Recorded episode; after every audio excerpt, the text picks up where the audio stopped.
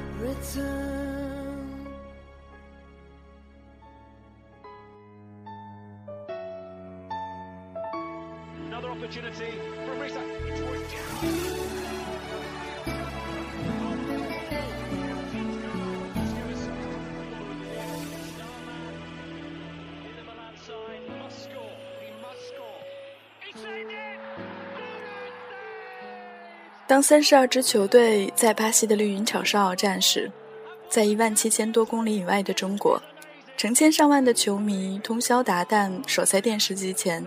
为自己喜欢的球队加油。尽管本届世界杯上依然没有中国队的身影，四年一届的世界杯是全球体育盛事，而许多中国人的世界杯记忆始于1978年。原来足球这样令人疯狂。那一年，中国实行了改革开放，后来被称为“中超教父”的郎笑农，那时刚刚脱下守门员手套，投身足球管理工作。五十一岁的北京公交司机程炳江，就是从那一年开始看球的。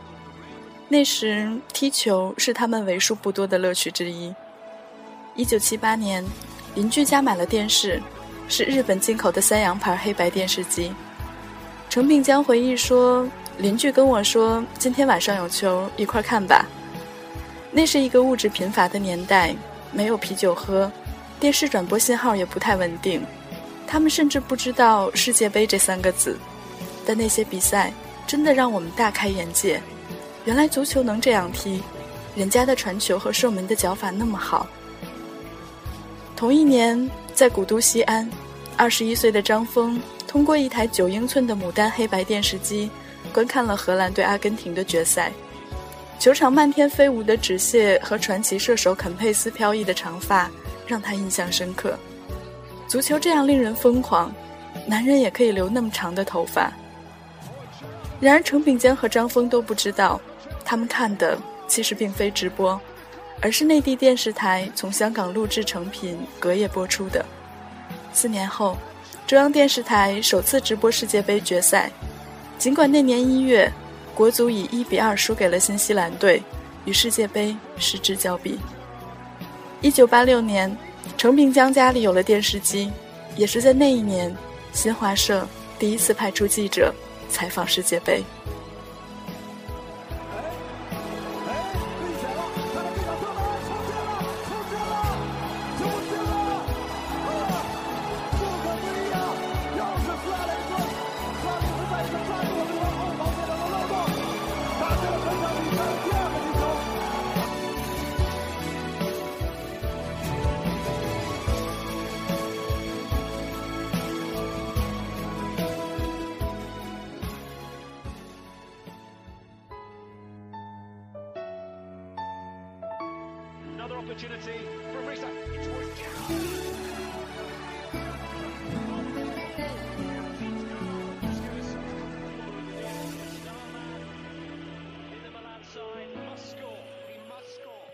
马拉多纳那个手球，我看得特别清楚。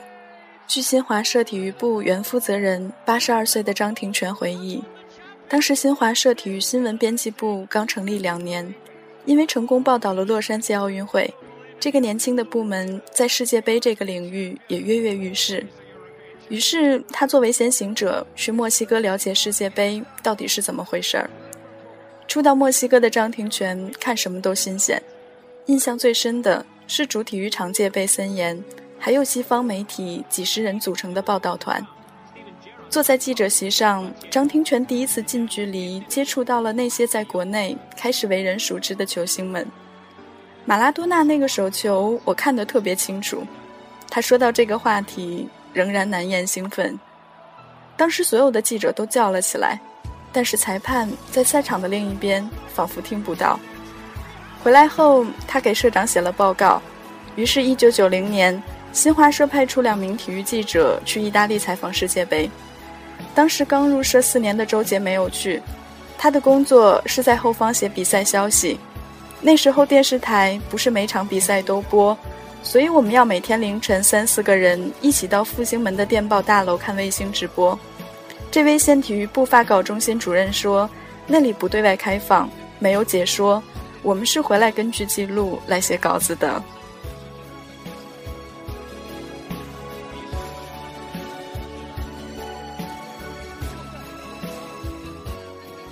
一九九四年，中国足球走上职业化道路，甲 A 的兴起让足球有了一大批八零后粉丝。北京的一些青少年，不论男女，张口就能背出国安的主力阵容。当时上初二的白杨参加了百对杯青少年足球比赛。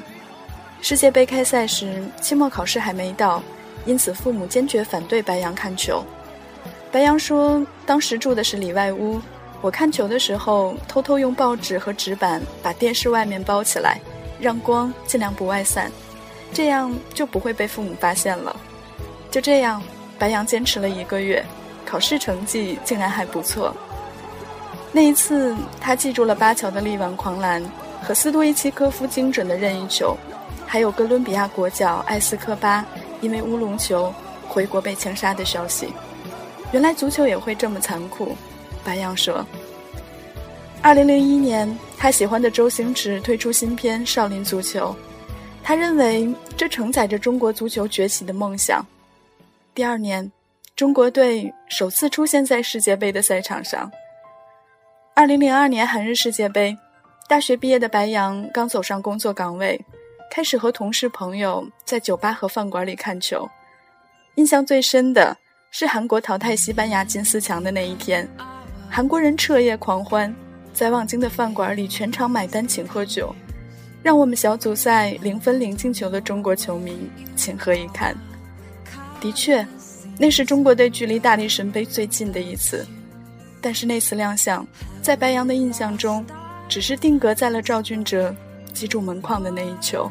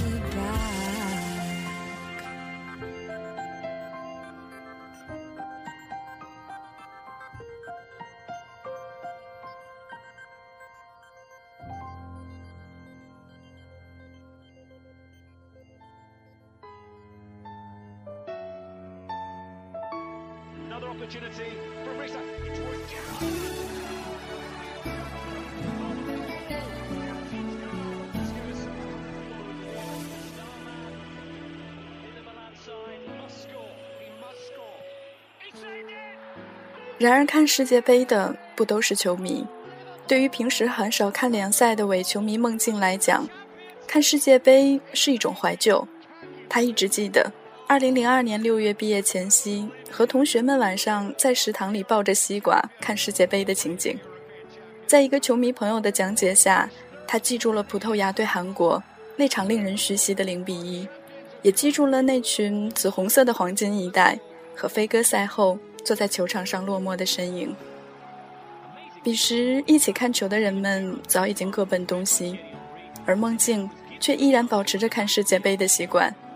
我喜欢葡萄牙，尽管现在早已经不是原来的那些球员了，但对他的喜爱，应该说是一种情感的延续吧。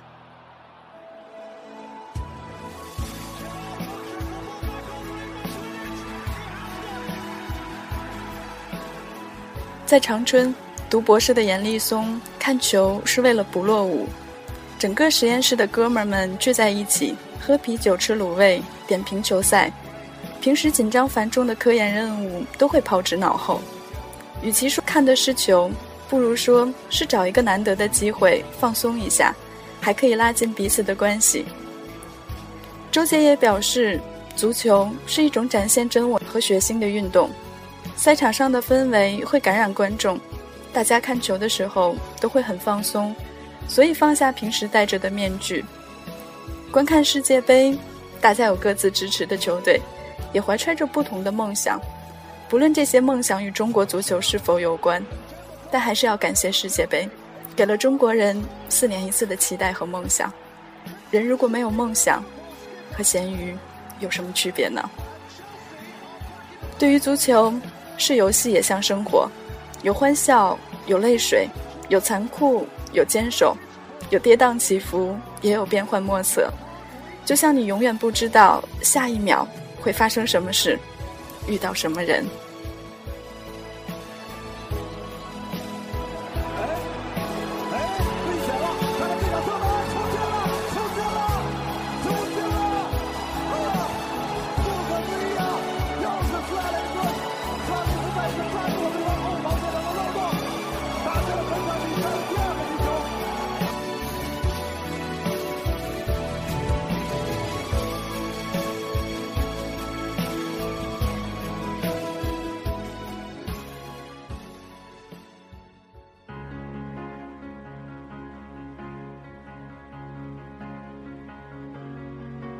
You can see that you're being surrounded from every direction.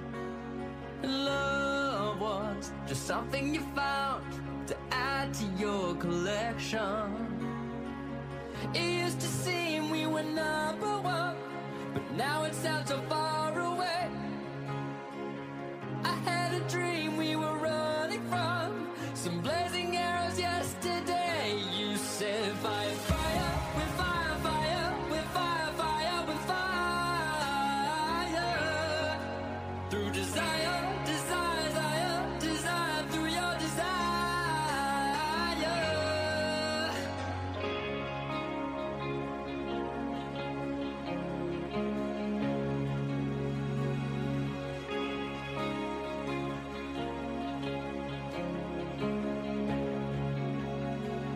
The city